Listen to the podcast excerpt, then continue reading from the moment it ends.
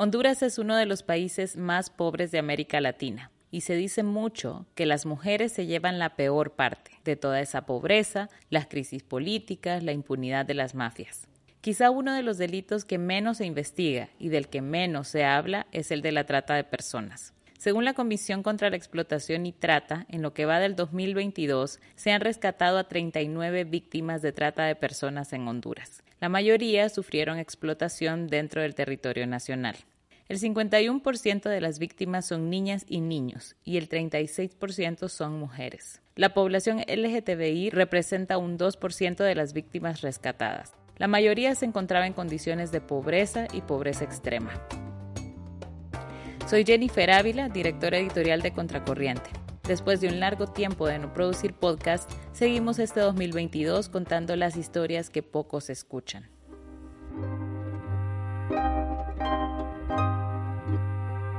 Cuando era niña, Eva Flores no pensaba que algún día viajaría a otro país. Creció en un área rural a 120 kilómetros de Tegucigalpa, la capital de Honduras. Su infancia, como la de muchas otras, estuvo marcada por la pobreza y por la violencia, por lo que al crecer, conocer el mundo no estaba en sus planes.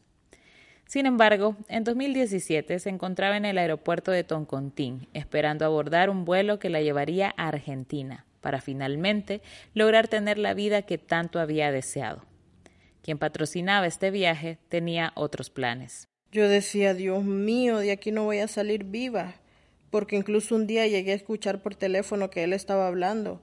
El niño se queda conmigo, pero yo te voy a dar la mercancía. Y la mercancía creo que era yo. Ella es Eva, para nosotros, porque su verdadero nombre no será revelado en este podcast, ya que protegeremos su identidad.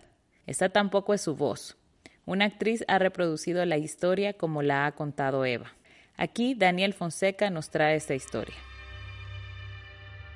La historia de Eva no comienza en un aeropuerto de Honduras, nerviosa pero llena de esperanzas, o en la habitación de Argentina donde estuvo encerrada por semanas siendo víctima de todo tipo de violencia.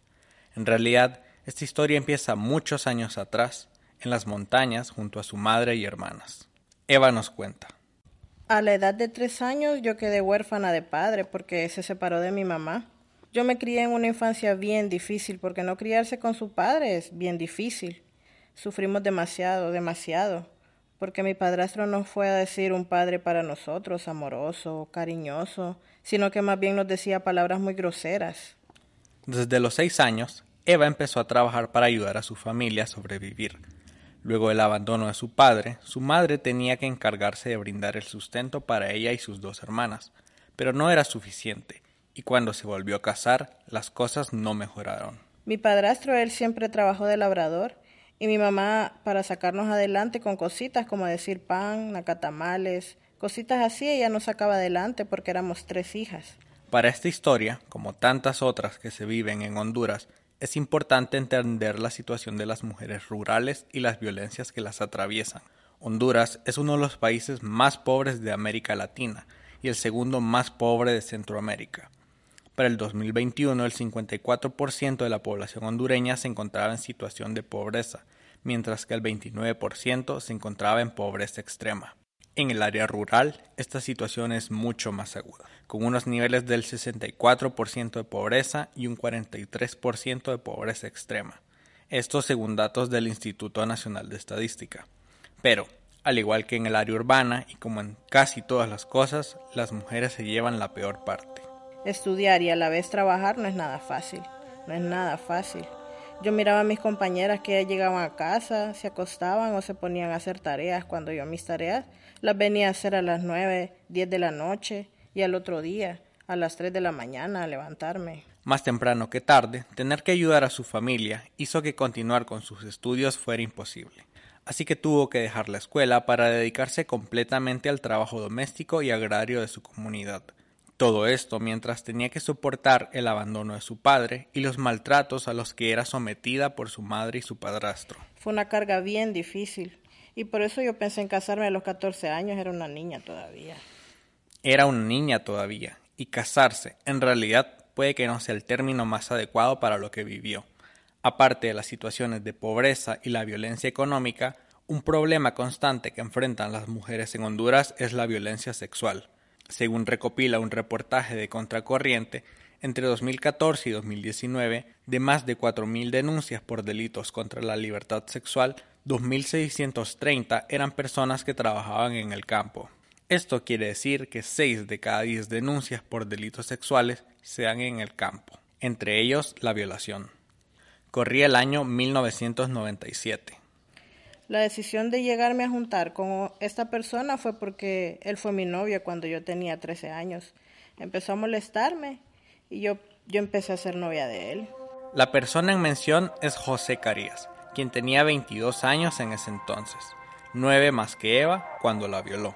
Mi mamá ya sabía que esa persona me había hecho el daño y él se fue para San Pedro Sula. Y cuando él vino me dijo, si no te vas conmigo, nadie te va a hacer caso. Y yo me puse a pensar en eso. Él ya me hizo daño, tiene que hacerse responsable. Esta idea de sentirse culpable por ser víctima fue una constante en la vida de Eva y aún resonaba en su cabeza, muchos años más tarde, secuestrada en Argentina, a la espera de ser vendida, pero que a los 14 años poco podía hacer contra las ideas machistas impuestas por la sociedad y promovidas por su madre, que le decía Imagínate el daño que te hicieron, ¿quién se va a fijar en vos? Así que se fue con el hombre que abusó de ella. Dos meses más tarde quedó embarazada. 15 años iba a cumplir. Faltaba un mes para cumplir los 15 años.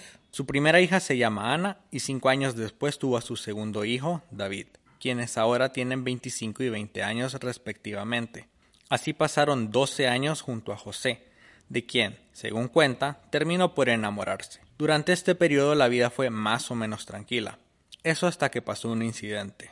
A él no le gustaba que yo me arreglara para que me vieran otros hombres. Si yo me arreglaba era para que él me viera bonita y no salir a buscar otras mujeres a la calle. De igual manera no entendió eso. Lo que ella intentaba evitar eran las constantes infidelidades de su pareja, pero él no lo entendió de esa manera, por lo que recurrió a la violencia. De este evento hay algo que ella recuerda en particular. Me agarró del cuello y me dijo, yo te voy a matar. Esa es la solución para que no seas de otro. Según el Centro Electrónico de Documentación e Información Judicial, entre 2009 y 2018 se registraron más de 200.000 denuncias por violencia doméstica en Honduras. Debido a la mora judicial, para cuando la gran mayoría de estas denuncias iban a ser atendidas, el delito había prescrito, negando el acceso a la justicia y la protección a las víctimas. Es por eso por lo que es tan difícil escapar. Eva continuó otros cinco años con él, hasta que los ataques de su pareja se repitieron, solo que esta vez casi terminan con su vida. Decidida a no convertirse en una estadística, tomó una decisión temiendo que los arrebatos de furia de José se volvieran una costumbre. Pasó la primera, pasó la segunda y a la tercera, ¿qué pasa? No iba a quedarse a averiguar qué pasaba. Hizo sus maletas y lo dejó tras 17 años juntos. Tenía 31 años. Mi mamá, como lo quería tanto, me dijo, hija, Tenés tu casa, tenés tus dos hijos, no puedes dejar tu hogar. Por su parte, José se reía y le decía, Vos me querés demasiado para que me dejes. Pero ella estaba decidida y no dio marcha atrás. Su vida no volvería a ser la misma. Nos quedamos en el año 2014. Acaba de dejar a José Carías, su pareja, quien la ha violentado desde que tenía 14 años. No sabe muy bien qué hacer ahora. Fue bien difícil porque yo lo quería mucho, lo quería mucho, más que tenía mis dos hijos con él. Su madre no apoyaba esta decisión, sus hijos, que habían crecido siendo testigos de las agresiones que sufría su madre, la motivaron a escapar de este ciclo de violencia.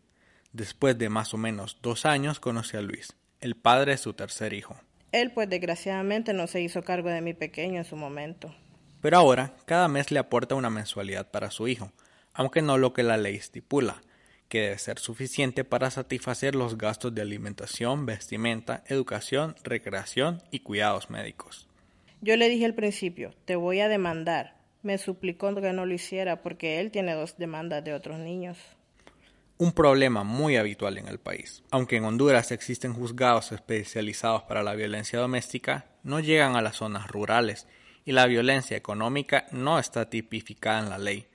Datos del Ministerio Público recopilados en un reportaje de Contracorriente señalan que, de 2009 a 2019, el MP recibió casi 9.000 denuncias por incumplimiento de los deberes de asistencia económica. De todos los casos, únicamente 193 han concluido en juicio, 112 obtuvieron sentencia condenatoria, 70 absolutoria y 11 concluyeron en sobreseimiento. Eva, por su parte, considera que hay una ventaja en que el padre de su hijo menor no cumpla con sus responsabilidades a cabalidad. Lo mejor que no me está pidiendo que se lo enseñe. Él no sabe quién es su verdadero padre. Tras tener a su tercer hijo, se mudó a Teucigalpa, capital de Honduras, junto a su hermana. Ahí intentaban sobrevivir juntas a pesar de toda la violencia que habían experimentado y continuaban viviendo en su día a día. Trabajábamos con mi hermana, trabajábamos, sobrevivíamos y salíamos adelante, juntas. Pero cuando mi mamá se enfermó tuve que venirla a cuidar porque no había quien la cuidara. Cáncer de hígado, una enfermedad cuyo tratamiento estaba fuera del alcance de Eva, que subsistía gracias a la economía informal y que no podía conseguir trabajo estable porque apenas había llegado hasta sexto grado. En esas condiciones, una idea empezó a crecer en su cabeza. Irme del país, irme a Estados Unidos para ayudar a mi familia. Pero migrar regularmente hacia Estados Unidos era imposible y la migración irregular era demasiado cara y peligrosa para las condiciones en las que se encontraba, con un hijo de meses y su madre enferma. Fue en esta temporada en que un día recibió una notificación de Facebook. Él me mandó la solicitud. Como a los cuatro días que me mandó la solicitud empezamos a hablar, pero yo lo miré un señor formal, un señor que pensé que pues era sincero con lo que decía. El señor que menciona no tiene nombre, según me explicó la trabajadora social que llevó su caso, Eva bloqueó la mayor parte de los recuerdos sobre esta persona debido al trauma que le provocó. Solamente está segura que era un argentino de la tercera edad. Así que para preservar el anonimato de los personajes en esta historia le llamaremos Matías. Matías mostró mucho interés en Eva y en su familia. Además parecía estar muy familiarizado con Honduras, pues aseguraba haber conocido a otras hondureñas antes. Él empezó a hablarme bonito. Le hacía promesas de construirle un restaurante en Argentina, le enviaba dinero para la comida de su bebé, decía que podía ayudar a su madre.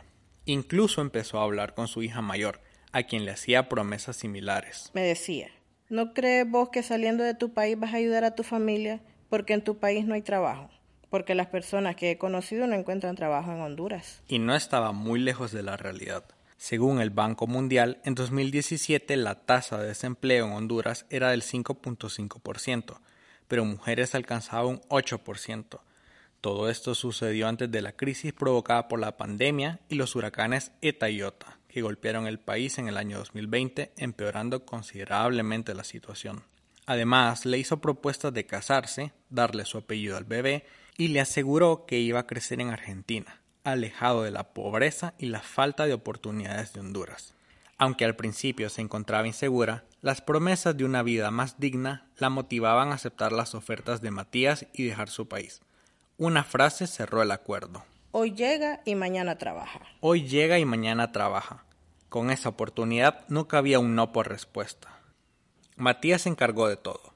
Pagó su boleto de avión, la ayudó a sacar su pasaporte y el de su hijo e incluso pagó el boleto de regreso cuando en el aeropuerto le dijeron a Eva que no podía viajar si no tenía una salida programada. Sabía lo que estaba haciendo, nomás para que yo llegara a ese país, que no podía regresar. Pero en ese entonces no lo sospechaba. Solo tenía en mente una cosa. La idea de poder trabajar y ayudarles. Eso me hacía sentirme como con deseos de irme, con deseos de salir del país. Porque si en mi país no hay oportunidades de trabajo, entonces yo tengo que salir de ese país para poder ayudar a mis hijos. No recuerda mucho de su llegada a la ciudad de Buenos Aires. Apenas prestó atención a las maravillas de una nueva realidad, tan distinta a la que había conocido en Honduras. En aquel entonces solo sentía nervios de estar a miles de kilómetros de su hogar, acompañada únicamente por un extraño, su hijo de meses y la esperanza de un mejor futuro. El primer día lo viví tranquila. Matías la recogió en el aeropuerto y le llevó comida. Entonces la llevó hasta una casa.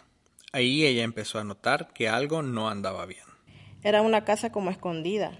Tenía muros por todos lados. Una fortaleza, tan alejada de las comodidades que le prometió Matías y del pueblo que la vio crecer. Acá muro y acá muro. O sea, ahí estaba todo encerrado. Entonces la pesadilla comenzó. Me choqué con una persona que nunca había tratado con ella. Cuando regresó como, no sé, transformado, llegó pues tratándome bien feo, tratándome súper, súper mal y abusando de mí. Desde ese día empezó un ciclo de violencia del que parecía que no había escapatoria. Todo mientras su bebé, de un año y medio, estaba en la habitación. Me decía, el día que vos querás salir de aquí, solo muerta vas a salir, porque vos me perteneces. Y yo decía, ¿por qué? ¿Por qué me engañó de esta manera? Y me decía, vas a trabajar, pero vas a trabajar para mí. ¿Con qué objetivo la había sacado de su país para llevarla hasta Argentina? Eva lo tenía muy claro. Prostituirme. Ese era el objetivo de él. La trata de personas se define como la captación, el transporte, el traslado, la acogida o la recepción de personas recurriendo a la amenaza, a la fuerza, al rapto, al fraude, engaño o abuso de poder de una situación o vulnerabilidad con fines de explotación. Esa explotación incluye la prostitución, trabajos forzados, la esclavitud o la servidumbre. Según la Comisión Interinstitucional contra la Explotación Sexual Comercial y Trata de Personas en Honduras, entre 2009 y lo que va del 2022 se han rescatado más de mil víctimas de trata, en promedio entre una a dos víctimas. Él se había encariñado del niño, decía, y que le iba a poner el apellido de él a mi niño, y que a mí me iba a llevar a pasear allá cuando creo que lo que él quería hacer era irme a vender, no sé, a otras personas. Según lo que pudo escuchar en sus días de encierro, iba a ser vendida a Paraguay o a Uruguay con fines de explotación sexual. No había sido la primera víctima y, al parecer, no iba a ser la última. Él siempre me decía que él llevaba mujeres y que él llevaba la mujer que él quisiera, de cualquier país que él quisiera. En aquella casa, hasta donde podía ver, solo estaba ella, su bebé y Matías, quien a veces era visitado por uno de sus hijos. Me dijo el hijo, no solo una mujer ha traído así a este país, ya contigo son como 18 mujeres. Y dije, Dios mío, ¿qué voy a hacer yo? Porque algunas no he sabido nunca más de ellas. Sus días de encierro consistían en esperar a que Matías llegara y el resto del tiempo en aguantar hambre, ya que rara vez les llevaba comida. Cuando regresaba, el ciclo de violencia comenzaba otra vez. Eva no tenía esperanzas de escapar. Argentina no está a dos horas de Honduras, está miles y miles de horas. Se va un día para, para dar al siguiente día y ese era mi pensar. ¿Cómo salía de ahí? Era imposible. Entonces conoció un hombre, amigo de Matías. Esta fue la primera vez que él la intentó vender. Escuché a donde él le dijo, ¿cuánto me vas a dar por ella? Y él le dijo, es una chica que em, vale mucho y no le puedo hacer daño. Sin embargo, en ese momento no la ayudó, y tuvo que empezar a buscar una manera de lograr salir de ese encierro. Yo decía, no puede ser, no puede ser que yo esté aguantando todo esto. A pesar de sentirse abatida física y moralmente, sabía que tenía que escapar de esa situación por el bienestar de su hijo, quien, al igual que ella, tenía que aguantar hambre y la violencia de su captor. Lo que pensaba era que me quitaran a mi niño, que me le fuera a hacer daño a mi niño. Así que desarrolló un plan, para el cual necesitaba la ayuda de la única persona que había conocido, el amigo de Matías a quien había intentado venderla. Una noche, mientras él dormía, tomó su celular e intentó contactarlo. Agarré el teléfono, agarré el lápiz y anoté el número del teléfono del señor que yo había visto en físico. No sabía su nombre, su número, pero sí recordaba su cara. Empezó a buscar en WhatsApp por su foto y así poder llamarlo. Entre los mensajes se encontró conversaciones que apuntaban a una red de trata de personas que operaba en toda América Latina. Me puse en el WhatsApp a ver todas las fotos. Incluso me encontré unos mensajes que decían que entre 15 días mandaba el boleto para que se fuera una muchacha. Así dio con el contacto del amigo. Lo llamé y le dije, fíjese que yo necesito que me ayude. Y él no lo pensó dos veces para ayudarme. Solo me dijo, sí necesito que me prometas que pase lo que pase, nunca, nunca mi nombre lo vas a decir. Y así lo hizo. Hasta el día de hoy jamás ha revelado el nombre de la persona que la ayudó. Esta persona le brindó el contacto de asociaciones en Argentina que podrían rescatarla. No recuerda el nombre de ninguna, pero, a pesar del miedo que sentía, llamó a uno de los números. Llamé, pero yo llamé con miedo porque si llega el recibo del teléfono y sale ahí que yo llamé, este hombre me va a matar, me va a matar. Al otro lado de la línea respondieron, la iban a rescatar de la pesadilla en la que había vivido las últimas semanas. Les dije que yo no era de ese país y de que por favor me ayudaran a regresar a este país porque yo no quería estar con esa persona que con engaños me había llevado. La institución le preguntó por su nacionalidad, cómo había llegado a Argentina, qué relación tenía con su captor. Querían estar seguros de que, al momento de llegar, Eva se iría con ellos, pues algunas de las víctimas al momento de escapar, debido al trauma, muchas veces deciden quedarse. Yo les dije que no. O sea, yo lo que quiero es salir de aquí. Yo quiero regresar a mi país. Unas horas más tarde, alguien golpeó la puerta. La policía, acompañada de varias personas de asistencia social, realizaron un operativo para rescatar a Eva de la red que la había capturado. Ella cuenta todo como si hubiera pasado en un instante. Recuerda el miedo que sentía, y los deseos de finalmente escapar de ahí. Yo escuché solo el estropaje, pero ya tenía los policías. Pero yo agarré a mi criatura y me fui a esconder a un cuarto que nunca había entrado ahí. Y lo que hallé fue una colchoneta y unas botellas de guaro. Yo ahí me quedé escondida. Pero ya todo esto se me había bloqueado tanto la mente que iban a ir por mí, que cuando llegó un policía me dijo, venimos por ti. Yo ahí me acordé de la llamada que yo había hecho y pues me agarraron. Pero yo nerviosa, nerviosa, nerviosa. Antes de salir de aquel lugar, escuchó a Matías por una última vez. Estas me las vas a pagar en tu vida, delante de los que fueron a rescatarme. Mi temor más grande era que me iba a matar, pero yo no me ponía a pensar que en ese momento estaba rodeada de policías y que ahí no me podía hacer absolutamente nada. Matías ya no podía hacerle daño. Era libre. Desde que salió de ese encierro, Eva ha recibido atención psicológica para empezar a curarse del trauma de lo que vivió. A pesar de haber tenido una vida llena de violencia, asegura que nunca, jamás, nadie la había tratado tan mal como lo hizo Matías. Estuvo 15 días secuestrada en Argentina y en unos días más iba a ser vendida, quién sabe a dónde. Tras el rescate, pasó otros 20 días en un refugio donde ayudó a los organismos de justicia argentinos a encerrar a Matías por los delitos de trata de personas y delitos sexuales. No quiso saber más sobre su caso. Tiempo después Eva se enteró que Matías había traficado con 18 mujeres de todo el continente, y ella no era la primera víctima de Honduras. Sua Martínez, la secretaria ejecutiva de la Comisión Interinstitucional contra la Trata de Personas, nos cuenta algunos de los factores de riesgo más habituales que viven quienes caen en la trata de personas. Una de las circunstancias son eh, la cuestión de los efectos sociales que vive el país, como por ejemplo la, la, pobreza, la desigualdad, eh, la situación de desempleo, los altos índices de desempleo. Eh, en el ámbito sociológico del comportamiento del ser humano en la sociedad, nosotros vemos esa fricción justamente de, cómo las víctimas al hacer una investigación más a caen en esa situación. Y es aquí donde eh, la conceptualización de trata destaca que a través de engaños, falsas promesas y cuando a un adolescente, a una mujer que está en, extrema pobreza o, o en, en condiciones paupérrimas como viven muchas mujeres, lo que le dan es falsas promesas de decir, mira, vas a ganar mil empiras al día. Entonces, cuando ya es captada, transportada lo que dice a través de engaño, ya sea eh, por la fuerza o a través de engaño, eh, ellas ceden por buscar un mejor porvenir a sus hijos de repente o, buscar una mejor calidad de vida para ellas. Sin embargo, cuando son trasladadas, captadas y llevadas se encuentran con explotación sexual. Según la Comisión contra la Explotación y Trata, en lo que va del 2022 se han rescatado 39 víctimas de trata de personas en Honduras. La mayoría sufrieron explotación dentro del territorio nacional.